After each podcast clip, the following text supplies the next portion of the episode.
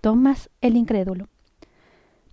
Tomás, uno de los discípulos, no estaba con los otros cuando vieron a Jesús, no quiso creerles cuando le dijeron que Jesús estaba vivo. No lo cree hasta que vea las marcas de los clavos en sus manos y sus pies y toque la herida de sus costillas, dijo. Una semana después, Tomás estaba con los otros discípulos y la puerta de la habitación estaba cerrada, con llave. De repente Jesús volvió a estar con ellos. Tomás, dijo, toca las marcas de mis manos y la herida de las costillas con el dedo. Deja de ser un incrédulo y cree en lo que ves. Tomás no, no tocó a Jesús, no fue necesario. Mi Señor y mi Dios, dijo. ¿Ahora crees porque me has visto con tus propios ojos? dijo Jesús. Las personas que no me han visto y sin embargo creen en mí no son tan desconfiadas. El desayuno junto al lago. Último relato de la temporada Relatos de la Biblia para niños. El desayuno junto al lago. Durante las próximas semanas, los discípulos y los amigos de Jesús le vieron con frecuencia. Una tarde, Pedro y algunos otros discípulos abandonaron Jerusalén y fueron al lago de Galilea. Pedro dijo que quería ir a pescar junto a los demás, montó en, una barca y navegaron por el lago. Extendieron las redes durante toda la noche, pero no pescaron nada.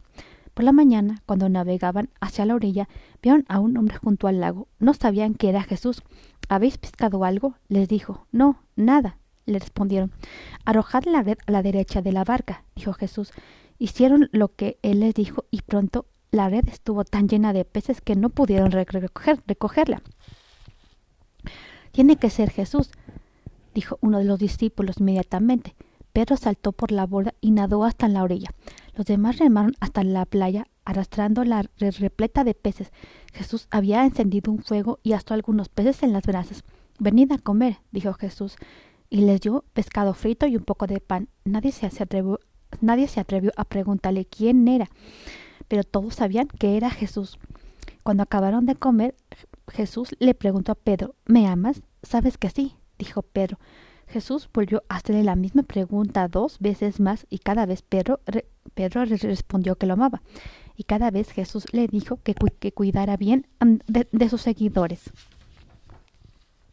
Viento y fuego. Últimos relatos de la temporada, relatos de la Biblia para niños. Viento y fuego. La última vez que sus discípulos vieron a Jesús fue mientras paseaban por el monte de los olivos a las afueras de Jerusalén. Había venido a despedirse. Debéis regresar a Jerusalén, dijo Jesús. Esperad allí, y pronto Dios os enviará al Espíritu Santo. Os dará el poder de hablar con valentía acerca de mí y de todo lo que os he enseñado. Hablaréis a la gente de Jerusalén y de muchas partes del país, e incluso de todo el mundo. Recordad, siempre estaré con vosotros. Mientras los discípulos miraban, una nube ocultó a Jesús y le elevó al cielo. Los discípulos levantaron la vista y vieron a dos hombres vestidos de blanco. Jesús se ha ido para estar con Dios, pero un día regresará, dijeron. Los discípulos regresaron a, Jerusalén felices y esperaron como Jesús les había dicho. El día de la fiesta judía de Pentecostés, Muchos de los amigos de Jesús, su madre María y otras mujeres estaban con los discípulos en una casa de Jerusalén. De pronto, escucharon en la habitación un ruido semejante a un vendaval, pero el aire estaba quieto.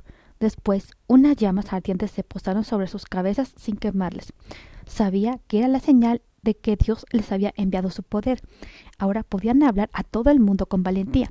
Los discípulos se, precipitaron a las calles de Jerusalén y hablaron a todos los que encontraron acerca de Jesús. Hablaron en muchos idiomas diferentes que nunca habían aprendido, para que todo el mundo pudiera comprenderlos. Los discípulos dijeron a la gente que debían bautizarse en, en nombre de Jesús y arrepentirse de las cosas malas que habían hecho y que debían creer que Jesús había muerto por ellos y que Dios siempre les, les ayudaría y siempre estaría con ellos. Fin.